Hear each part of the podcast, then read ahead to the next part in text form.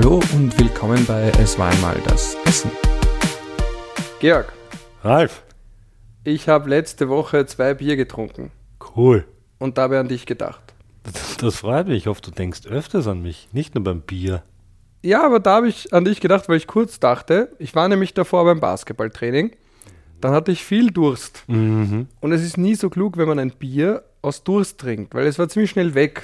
Ja, Plus- verstehe, ja. Ich hatte keine Unterlage, darauf werde ich dich auch noch ansprechen.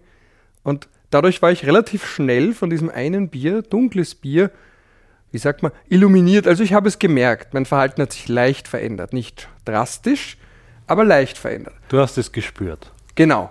Und dann dachte ich mir, den Georg muss ich bei der nächsten Gelegenheit fragen, was ist eigentlich, ich meine, ich könnte noch spezifischer fragen, was ist eigentlich Bier, da sagen wir auch flüssiges, flüssiges Brot, aber zuerst dachte ich mir ganz allgemein, machen wir doch mal eine Folge über Alkohol und was ist Alkohol eigentlich?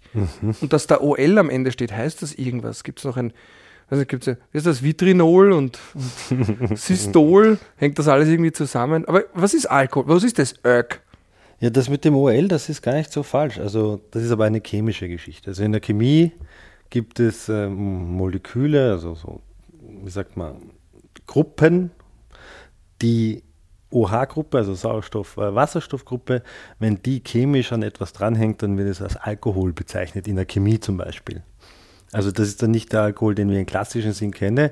Also dass man sagt, alles, was in der Chemie als Alkohol bezeichnet wird, sehen wir auch als Alkohol, sondern das ist eigentlich eine chemische Bezeichnung und deswegen Alkohol. Und der Alkohol ist eine Kohlenstoffverbindung, der eine OH-Gruppe hat. Also chemisch betrachtet ein Alkohol ist. Und Ethanol ist halt eine der niedrigsten Formen des Alkohols, chemisch betrachtet. Und Ethanol ist das, was in Bier, Wein, Whisky, Schnaps überall drin ist, oder wie? Unter anderem, es ist auch anderer Alkohol drinnen, aber ja, das ist so das, was wir als den Uralkohol kennen. Ist da immer in jedem alkoholischen Getränk dieselbe Art von Alkohol also drin? In Nein, Form? nein, also es gibt, wie sagt man, höherwertige Alkohole, es gibt kompliziertere Alkoholverbindungen. Also Alkohol ist jetzt nicht nur eine Sache, sondern da gibt es viele verschiedene Arten, Alkoholarten. Und ähm, ja, die ändern auch das Getränk so ein bisschen. Also kann man jetzt vielleicht irgendein Beispiel nennen? Weiß gar nicht. Ich weiß, im WTO-Recht gibt es einen Fall dazu, inwiefern Whisky ein anderes Getränk ist als Wodka oder eben japanischer Wodka, Shochu. Der ist laut WTO dasselbe wie russischer Wodka oder andere Arten von Wodka und Tequila und so weiter. Also es ist alles irgendwie anders und auch bei der WTO ganz allgemein. Die WTO schaut sich immer an, was ist denn da eigentlich drin und entscheidet dann, okay, ist Whisky dasselbe wie Brandy und ist das dasselbe wie Gin und ist dasselbe wie Rum? Ich weiß es nicht. Ich weiß nur, es schmeckt unterschiedlich und auch die, sagen wir es wienerisch, auch die Fetten ist eine andere. Das ist ein Unterschied, ob man ganz viel Bier trinkt oder Stammball Wodka. Das stimmt, ja. Natürlich im Bier ist einfach weniger Alkohol drinnen auf die Menge. Und zum Beispiel, wie könnte man Wodka unterscheiden? Wodka ist ein klares, ein klarer Alkohol. Ähm, Im Wodka sind zum Beispiel ähm, weniger Fuselöle, glaube ich. Jetzt könntest du natürlich fragen, sagt man deswegen Fusel? Du, hast das gut antizipiert. Kommt Ja. daher der Fusel. Wahrscheinlich. Ja, ich glaube schon. Also ich kann es jetzt nicht sagen, aber jetzt. Etymologisch sehr naheliegend. Was ist ein Fuselöl? Fuselöle sind halt Alkoholverbindungen, da sind halt auch Fettsäureverbindungen dabei, also es ist jetzt ein, eine Mischung aus verschiedenen Verbindungen, aber wo man, oder den hat man eigentlich früher nachgesagt, wobei ich sagen kann, ich habe jetzt die letzte Studie, ist schon ein bisschen her, wo ich das gelesen habe, aber das war so ein bisschen im Raum gestanden als der Grund für deinen Kater, der Anteil dieser Fuselöle. Aha, also deswegen billiger Alkohol, großer Kater, guter Alkohol, kleiner Kater. Und das war die Kater. Annahme. Mittlerweile glaubt man das gar nicht mehr so, dass es wirklich nur diese Fuselöle sind. Aber vielleicht sagt man deswegen, das ist ein Fusel, wenn er halt nur aus Fuselölen besteht. Ne? Das heißt, sehr viele Stoffe drinnen hat, die nach dem damaligen Verständnis Kopfschmerzen bereiten oder einen Kater machen am nächsten Tag. Ähm, andererseits diese Fuselöle, die kann man so ein bisschen vergleichen wie damals, als wir über das Fett gesprochen haben. Das ist so ein Träger, also ein Geschmacksträger, sagt man eigentlich.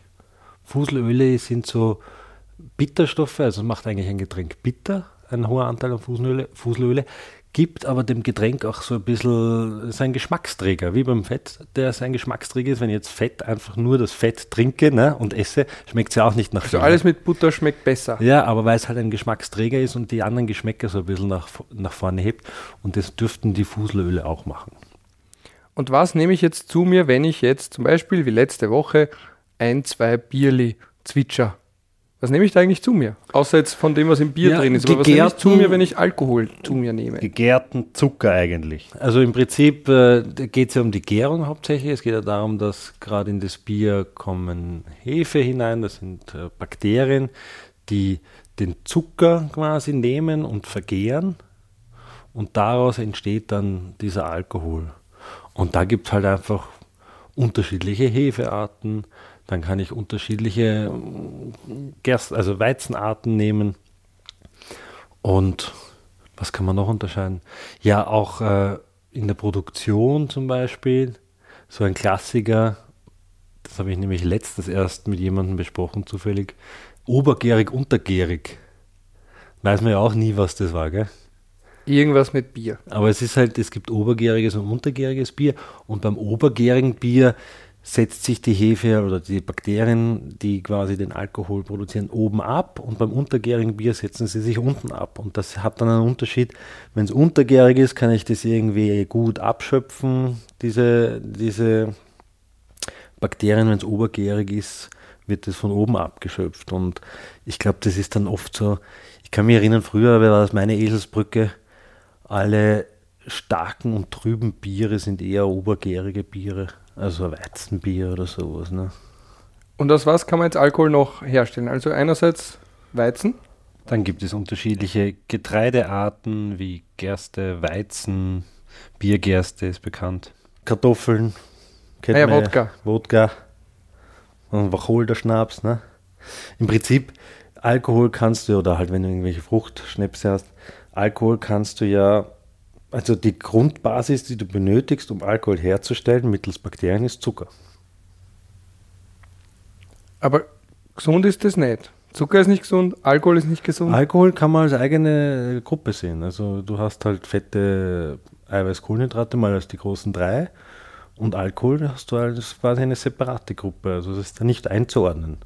Alkohol ist auch ein Energieträger. Na gut, dass wir über Alkohol auch sprechen, dann haben wir es vervollständigt, das Bild. ja. Es ist halt kein Grundnahrungsmittel, also sollte kein Grundnahrungsmittel Ich glaube, es gibt Menschen und gerade in Österreich gar nicht so wenige, für die ist es eins. Das heißt, Alkohol ist, kann man da ganz absolut sagen, Alkohol ist per se schlecht. Abgesehen jetzt von, da gibt es dann immer so lustige Studien, wo man dann draufkommt, ja, aber immerhin sind dann die Leute gesellig und das produziert dann wieder, das kurbelt dann an irgendwie die Glückshormonproduktion und so gesehen muss man das gegeneinander abwiegen, aber rein physiologisch für den Körper ist Alkohol per se schlecht oder gilt da die alte Formel, die Menge macht das Gift und dieses andere, wo dann manche ja sagen, na, so ein Schnapsal danach ist gar nicht so ungesund. Ja, ja. Oder ist das wirklich für sich genommen eigentlich was Schlechtes? Abgesehen davon, dass die Leute es dann lustiger haben und miteinander zusammensitzen und einen schönen Abend, bla bla bla bla bla. Aber rein für den Körper kann man da absolutieren und einfach sagen, das ist eigentlich schlecht. Das ist extrem schwer zu beantworten.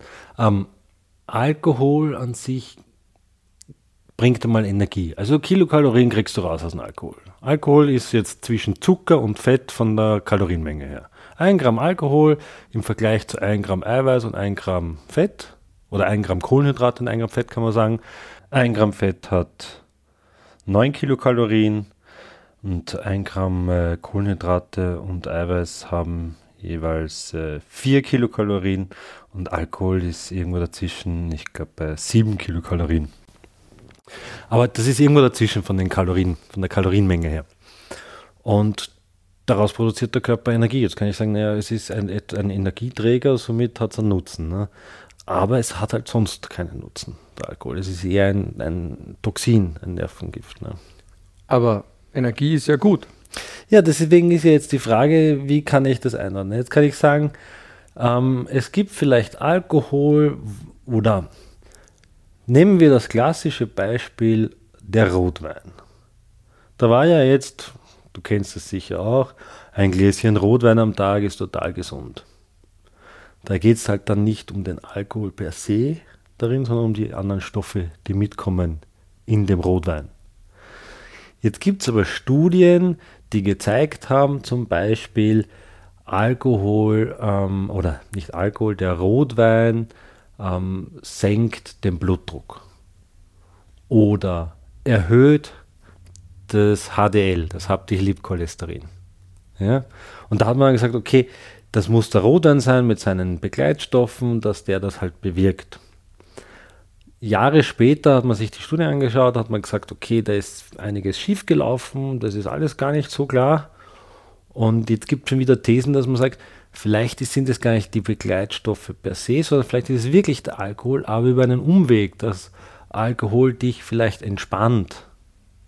Was, dass du quasi über die psychische Komponente da reingehst. Da sind wir wieder bei der anderen Frage, dass man sagt, gut, wenn die Leute gar nichts trinken und dafür unglücklich sind, weil sie nie mit Freunden zusammensitzen, dann ist es vielleicht auch nicht gesund. Und ich meine, wir sind jetzt die Letzten, die da jetzt versuchen, den Alkohol gesellschaftlich hochzuloben. Aber ich versuche die Sachen mit dir einzuordnen und dann zumindest zu fragen, okay, aber kann man zumindest sagen, vielleicht gibt es irgendwie in einem gewissen Maß oder einem gewissen Gehalt an Alkohol, der jetzt nicht so schlimm ist, oder ist es eigentlich, muss man sagen, per se wirklich losgelöst von dem sozialen äh, naja, Energieträger, aber es, es ja. ist es nicht wert. Wenn, dann nimmt man lieber andere Energieträger. Naja, es geht eigentlich wie immer um die Menge, das ist eh schon gesagt. Ähm, es gibt natürlich wieder Richtwerte, da sagt man, da sind leider Gottes die, die, die biologischen Frauen ein bisschen benachteiligt. Da sagt man, sind wir bei 10 Gramm Alkohol am Tag.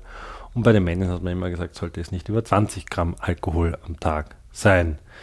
Jetzt äh, kann ich sagen, wenn ich unter diesen 20 Gramm Alkohol bleibe, sollte es den Körper nicht, also dauerhaft nicht schaden. Es ist, wie gesagt, es ist, ich führe mir jetzt kein Vitamin zu, nichts, wo ich sage, das ist jetzt mal rein positiv, aber wenn ich unter einer gewissen Menge bleibe, sollte es kein Problem sein. Ne? Jetzt ist die Frage, wie viel sind 20 Gramm Alkohol oder wie viel sind 10 Gramm Alkohol, das weiß man halt auch oft nicht. Ne?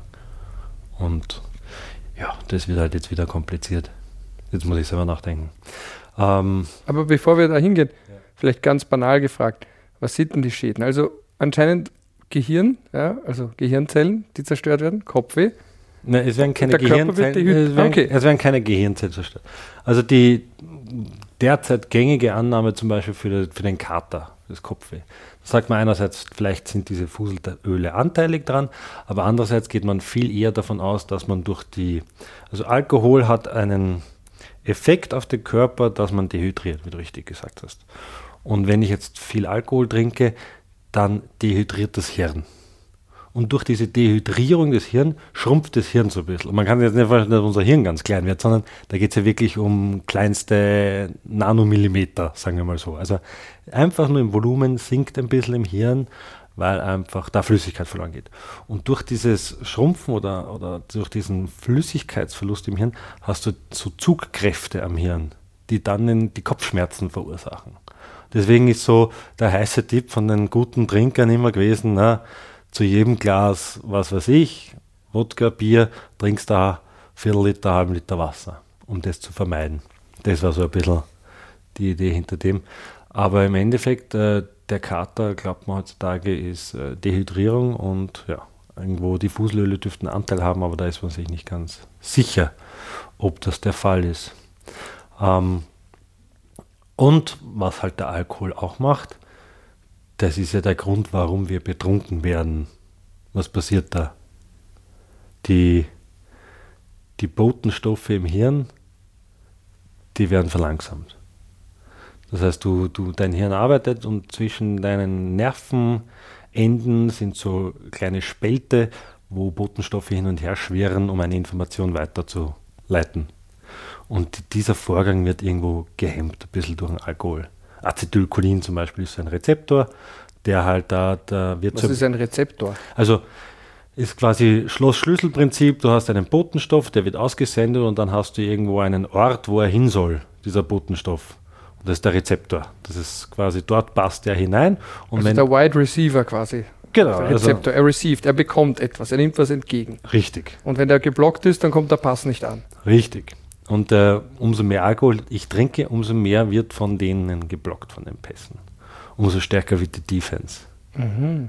Aber das ist die Art von Defense, die man eigentlich nicht will, weil der naja, soll ja den Pass fangen.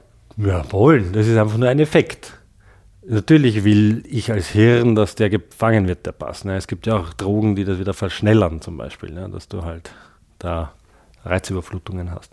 Aber beim Alkohol wird das quasi immer reduziert. Und jetzt kannst du dir vorstellen, wenn du jetzt einen Filmriss hast oder, oder schon komplett drüber bist, dann ist das schon so verlangsamt, dass das nur mehr ganz langsam die Information weitergeht. Das ist ja der Grund, warum das sich alles dann so verzerrt ausschaut und so verzerrt anfühlt. Ne? Warum, das ist wie im, Film, ja, Mhm. wie, wie im Film bei so einer Zeitlupe. Ne? Es kommt ja alles nur mit Zeitlupe an. Oder wenn man nüchtern eine Schlägerei unter Betrunkenen sieht und merkt, das ist alles ein bisschen lang. Ja, genau. Es ist alles so, oh, ich sehe den Schlag kommen, warum, warum weichst du nicht aus? Ja.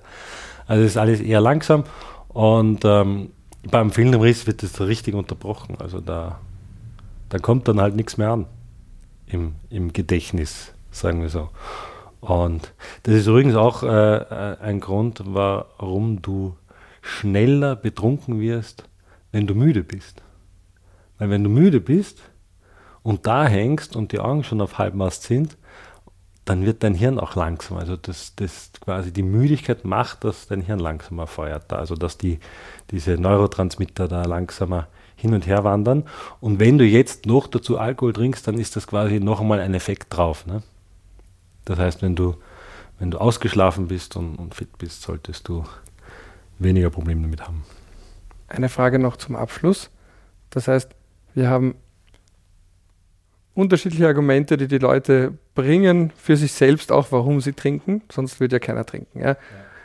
Was ist denn jetzt aber eigentlich in Summe das Hauptargument dagegen? Und wir wollen ja bei dem Podcast nicht moralisieren, aber ich möchte ein paar Sachen selber lernen. Ja? Und ich frage mich dann oft, okay, man hört immer, es ist schlecht, aber was genau eigentlich ist eigentlich das Hauptargument dagegen? Warum ist er so schlecht?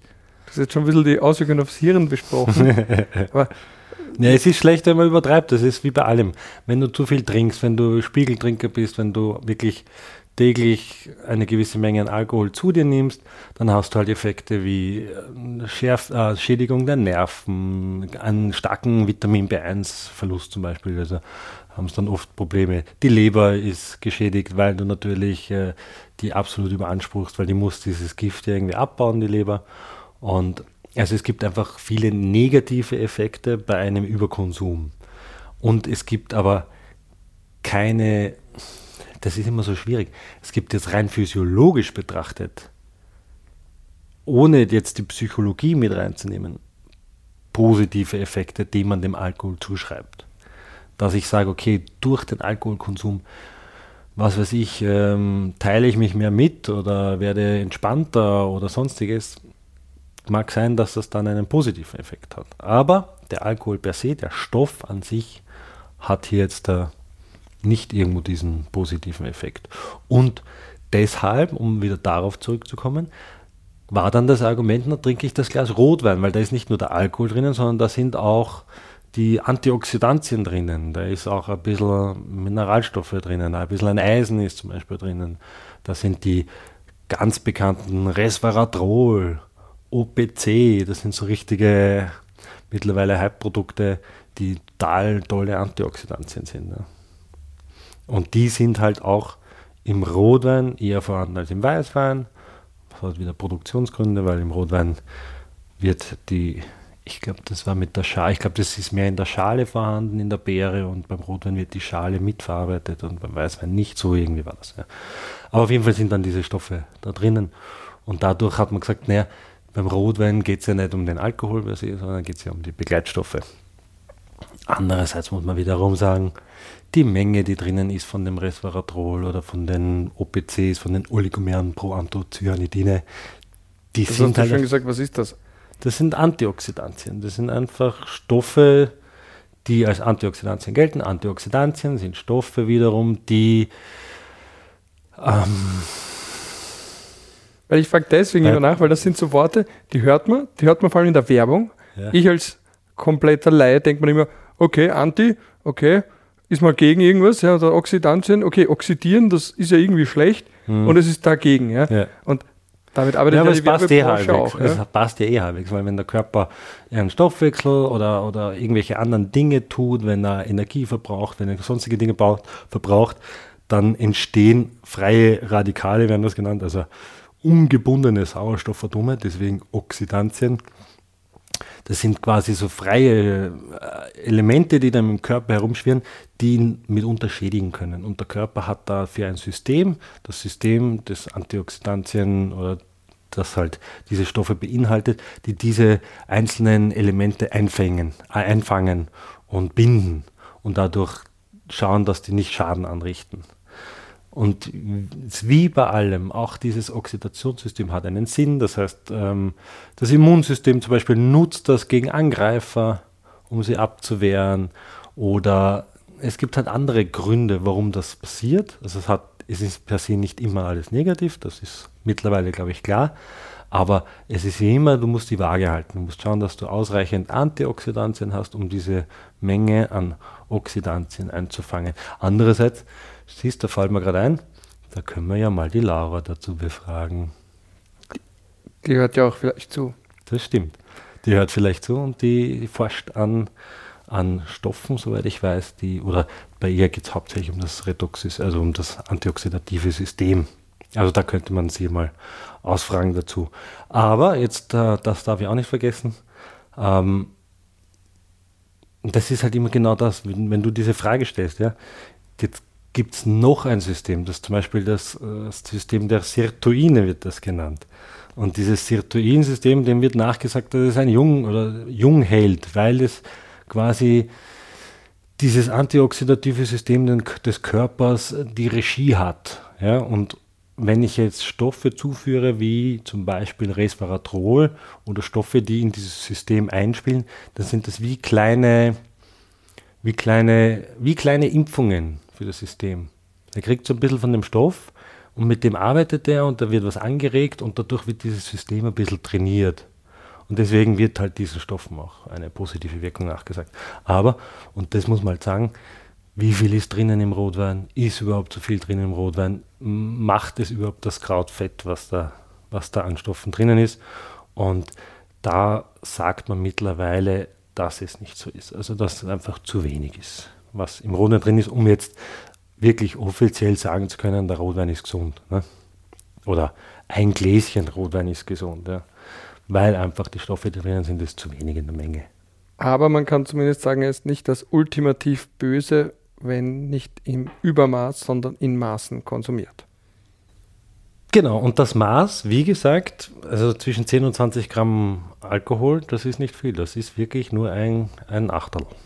Und der langen Rede kurzer Sinn noch zum Schluss, es macht dann doch einen Unterschied, ob man jetzt ein 2 Meter großer, 130 Kilo schwerer Bauhackler ist oder eine 1,60 Meter große, dünne Frau, wenn es um die Mengenberechnungen geht, oder ist die Menge per se unabhängig davon. Äh ja, das sind immer Durchschnittsmengen, die dann anhand des Durchschnittsmenschen genommen werden. Natürlich weiß man, dass äh, ein, ein großer, kräftiger Mann oder eine große, kräftige Frau da vielleicht mehr vertragen. Jetzt ist halt die Frage, ob das jetzt ein gesundheitlicher Aspekt ist, dass sie mehr vertragen von dem Alkohol. Das heißt, dass sie, das geht ja auch oft darum, dass sie den Alkohol wieder schneller abbauen können. Also vertragen, was wir unter Vertragen verstehen, ist ja, währenddem ich trinke, wie schnell ist mein Körper im Abbau eigentlich wird ja das, was ich schon zu mir genommen habe, währenddessen wieder abgebaut. Und wie gut ist dieser Abbau und wie schnell läuft der? Und das mm, führt dann dazu, dass ich mehr vertrage, zum Beispiel. Und da sagt man, ähm, die Rechnung ist 0,1 Gramm Alkohol pro Kilogramm Körpergewicht pro Stunde.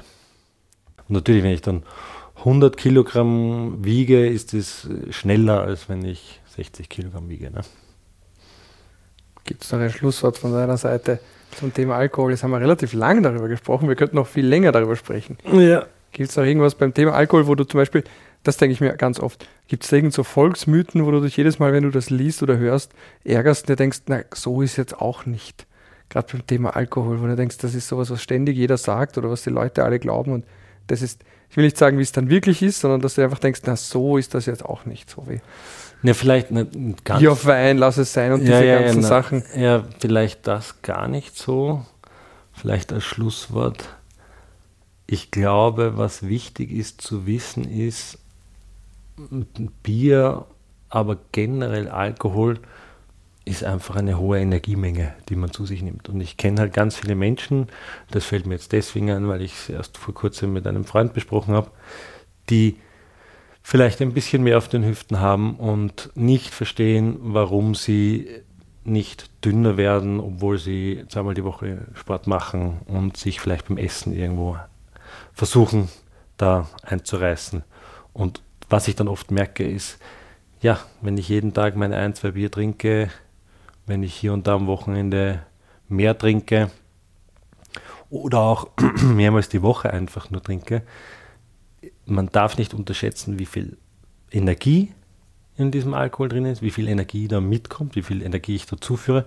Und zweitens, was auch sehr viele nicht wissen, ist, dass der Stoffwechsel durch Alkohol quasi verlangt, also Alkohol hat Vorrang im Körper. Das heißt, durch wird der Stoffwechsel, also der Abbau von anderen Energieträgern wird gehemmt oder verlangsamt. Und so habe ich einen doppelten Effekt. Das heißt, ich nehme mir eigentlich, leere ich mir kiloweise Kalorien hinein und verlangsame dann noch meinen Stoffwechsel für den Abbau. Ne? Und das wirkt dann immer im Einzelnen gar nicht so viel, wenn ich sage, okay, naja, da habe ich ein Bier getrunken und dann habe ich vorgestern da noch ein Bier getrunken.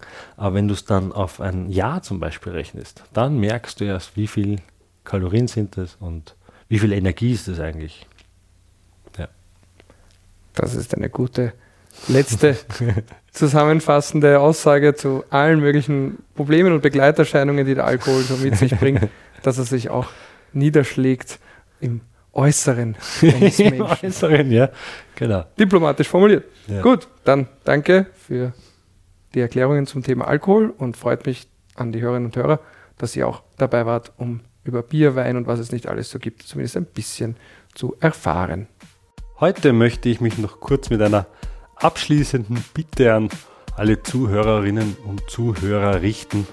Und zwar in der Podcast-Welt hat es sehr viel Wert, wenn man eine Bewertung zurücklässt als Zuhörer oder Zuhörerin.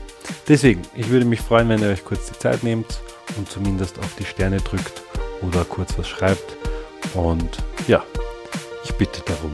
Und ich freue mich schon auf viele weitere Folgen mit meinem geschätzten Freund Ralf und hoffe, ihr habt weiterhin viel Spaß beim Zuhören.